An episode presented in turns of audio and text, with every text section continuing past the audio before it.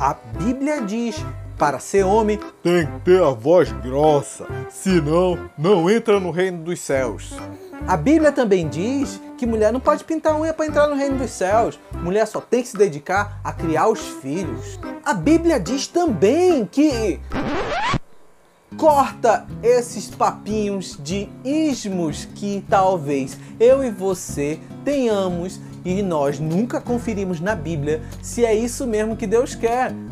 Temos muitos ismos de várias formas, às vezes até mesmo oculta, tá? Diante de nossos preceitos e preconceitos. Esse vídeo é para te ajudar a parar de defender esses ismos que nós temos enraizados, muitas vezes trazemos conosco de berço e repassamos dizendo que Deus falou tal coisa, outra tal coisa, e no final das contas, nós estamos cheios de ismo e pouco de conhecimento de quem é Deus. Eu me chamo Gedrian, você está na Espiritualidade Artesanal. Fica comigo até o final do vídeo, senão você vai sair com outros ismos e aí vai piorar a situação. Então, fica aí que eu já volto e vamos bater um papo bem legal.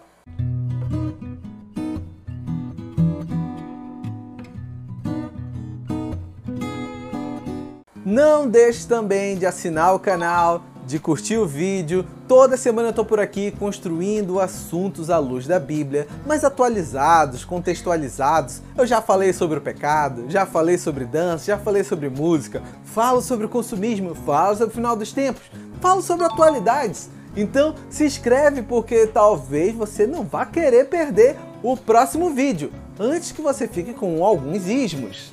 Antes de começar o nosso assunto em si, eu vou precisar voltar às raízes da nossa história brasileira para você entender por que nós, brasileiros, temos tantos ismos associados à Bíblia e à palavra de Deus. Primeiro, é bom lembrar que o Brasil foi colonizado, tá? Com bases religiosas cristãs. Era assim que os índios eram é, educados, né, para obedecer os colonizadores. Então era usado ismos de fé da seguinte maneira: você tem que obedecer o homem branco, senão Deus vai lhe castigar. O céu do homem branco só entra quem fizer isso, isso e aquilo outro. O inferno que existe, que vocês nunca souberam, é assim que funciona. Então vocês, indígenas, têm que obedecer, têm que usar roupa, têm que fazer isso, fazer aquilo outro. Vocês têm que parar a prática de vocês, senão vão queimar no inferno. Teve muito, muito de pressão psicológica, é, física, tá? Não pense que os índios eles foram colonizados sem serem maltratados, torturados, tá? É, destruíram a cultura indígena por completo ou boa parte dela, porque tem muitas tribos que ainda conservam a sua cultura mas o cristianismo foi usado como base de opressão na colonização do Brasil. Dali em diante, muitos ismos ficaram na nossa raiz histórica. Muita coisa não foi verificada na Bíblia. Tomamos como verdade alguns ismos, alguns achismos em si, não estudamos na Bíblia e consideramos como verdade. Para você ter ideia de comparação, os jesuítas começaram o processo no Brasil em 1549. A reforma protestante foi em 1517. Não tem tanta diferença assim. E se lembrar bem, antes da reforma protestante, nós não tínhamos acesso à Bíblia. Alguns eram detentores da verdade e passavam essa verdade para o povo, para os mais leigos, como queriam. Então, esses ismos não eram só brasileiros, mas no Brasil demorou um pouco mais para a gente ter igrejas que tinham a Bíblia e o acesso fácil à leitura. E até mesmo dentro dessas, desses grupos religiosos que hoje são os protestantes, e os católicos também têm um acesso à Bíblia que antes não tinha, mas isso aqui é uma conversa talvez para um outro vídeo, aonde abordaremos mais sobre esse contexto histórico. Precisamos entender que conhecer a Deus antes não era através de estudos e pesquisa, era através de alguém que lia em hebraico, aramaico, latim, tinha essa habilidade, um treinamento da igreja. Então, o povo não tinha o acesso ao conhecimento de quem era Deus. Hoje mesmo ainda temos muitas igrejas que não dão esse, esse incentivo a conhecer a Deus por meios próprios. Eu digo próprios porque nós só conseguimos entender quem é Deus através do Espírito Santo que habita em nós. E o Espírito Santo faz essa interpretação de quem é Deus e quem é Jesus e como aplicar como ele é e como ele realmente quer ser é, transparecido através de nós. E você entendendo bem como nós fomos colonizados, entender que teve uma reforma protestante que foi um pouquinho próximo do tempo que fomos colonizados, então você vai entender que essa informação de a Bíblia é para todos, até chegar aqui no Brasil, demorou e até lá já estávamos, estávamos colonizados a maneira que queriam que estivéssemos, que era calado, oprimidos e silenciados com a Bíblia sendo um respaldo, nós levamos um tempo para perder alguns achismos de diversas esferas, tá? Sobre a posição da mulher, sobre a posição dos filhos, sobre classes sociais na Bíblia, sobre a relação de Deus com o homem e do homem com Deus. Nós tivemos vários achismos que ficaram enraizados, que mesmo hoje continuamos com eles, pois nós não somos um país que incentiva a leitura. Então, muitos ainda no nosso país conhecem quem é Deus através de terceiros. Quando você começa a entender isso, você tem que lembrar também que nós, seres humanos, somos tendenciosos. Sim, se eu leio algo e eu sei que outros não vão ler, é muito provável que eu ensine da maneira que eu quero, do jeito que é favorável à minha pessoa e que eu não me preocupe tanto com terceiros, segundos e outras pessoas que vão estar por ali. Em muitas igrejas, eu vou agora partir para o lado evangélico, os dogmas são fechados, já foram estabelecidos. Mesmo que se tenha abertura para a leitura da Bíblia, não é conversado, não é, não tem diálogo, não tem compreensão mútua. É aprenda o que eu ensino, fique calado, aceite ou saia é muito comum várias igrejas terem esse dogma mais fechado. E aqui eu vou lhe dar um conselho, pessoal. Você pode procurar uma outra igreja que tenha uma permissão de diálogo, de conversa, de, de, de tratos sociais mais adequados. Eu não estou falando que se adaptem ao que você quer, porque aí também estaríamos indo para um outro extremo.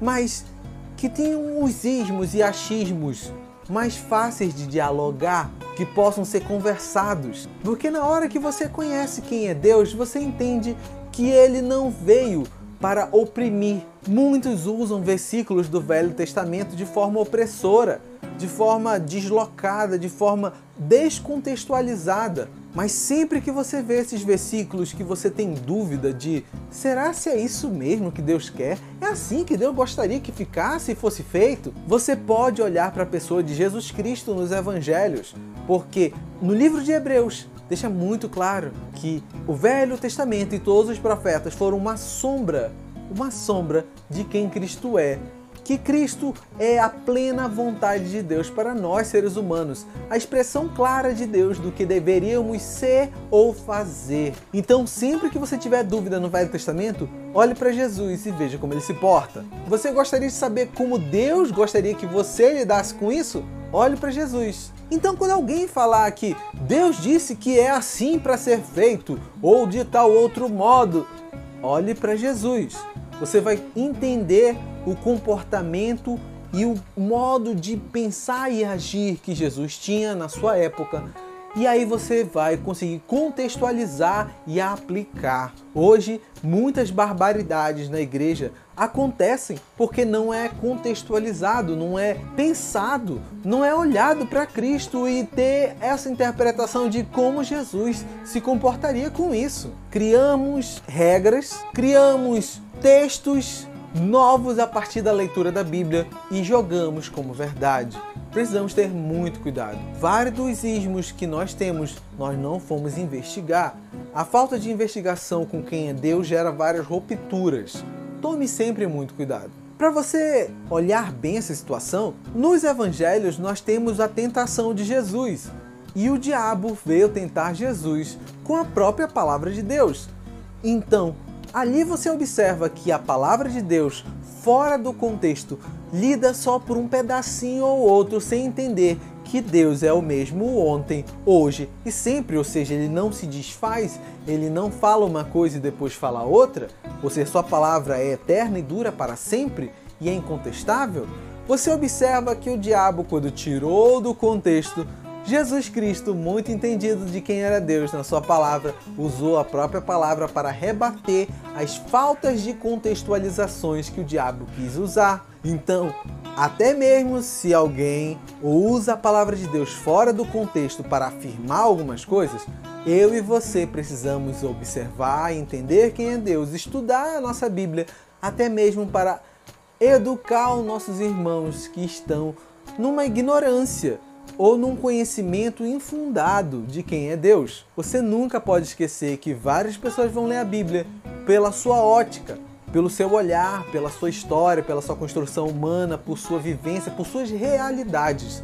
E muitas das vezes a palavra de Deus é distorcida, porque a nossa realidade nos leva a um ponto que talvez não era a vontade de Deus, mas nós acreditamos e colocamos assinado embaixo: Deus falou isso. Então, muito cuidado, às vezes eu e você e os nossos irmãos têm as verdades porque construíram o que leram da Bíblia com suas realidades e fundiram numa só e te falaram que era a vontade de Deus. Então, qualquer dúvida que você tiver na Bíblia, consulte quem é Deus. Pegue um tempo para ler mais a sua Bíblia. Eu deixo outros vídeos também falando sobre a importância da leitura da Bíblia. Não deixe de ler Paulo teve um exemplo muito legal, aonde ele foi numa cidade, ele falou sobre Jesus Cristo. Essa cidade aceitou com muito carinho. Ele foi numa outra cidade chamada Bereia. Quando ele falou sobre Jesus, as pessoas daquela cidade examinaram na Bíblia o que falaram de Jesus e confirmaram: ah, esse realmente é o Messias que estava ali, ó, confirmado nas Sagradas Escrituras. A mesma coisa eu lhe digo e o mesmo conselho. Estude a sua Bíblia, leia com calma, com carinho. Talvez na hora você diga, mas para que eu estou lendo esse livro? Para que no futuro ele venha compor no seu coração, porque o Espírito Santo é aquele que junta essas pecinhas, essas leituras e junta a vontade de Deus no seu coração, para que você saiba o que Deus quer e o que Deus não quer. Não dependa só de terceiros, não dependa só dos vídeos. Até mesmo aqui eu lhe recomendo leia a sua Bíblia. O vídeo, o áudio, o podcast não é o suficiente para você ter todo o entendimento de quem é Deus. Você conhece, você coloca em prática e aí você sabe quem ele é.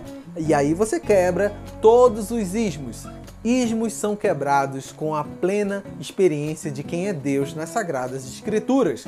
Você precisa ler, entender e viver. Com isso, você vai quebrar muitos padrões que você talvez recebeu de berço de quem era Deus. E aí você talvez não me pergunte mais o que é, o que não é pecado. Você não me pergunte se pode ouvir essa música ou aquela outra.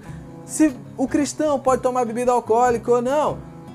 São várias perguntas que você pode investigar. Pode talvez virar um próximo vídeo? Pode se você colocar nos comentários. Mas eu torço que você, com o seu entendimento na palavra de Deus, estude, entenda e aprenda muito obrigado por ter ficado nesse vídeo até aqui. Eu lhe agradeço de coração por esses momentos que passamos juntos. Torço que Deus venha tirar todos os ismos que você tem enraizados ou criados agora, para que você entenda qual é a plena e agradável vontade de Deus para mim e para a sua vida, sem achismos, mas com conceitos fundamentados na Bíblia. Não deixe de compartilhar esse vídeo, não deixe de curtir também. Se você não é inscrito, se inscreve. Toda semana eu estou por aqui trazendo novos assuntos contextualizados e com uma linguagem bem simples, tá bom? Então, sinta-se abraçado e eu te aguardo na próxima semana. Tchau, tchau!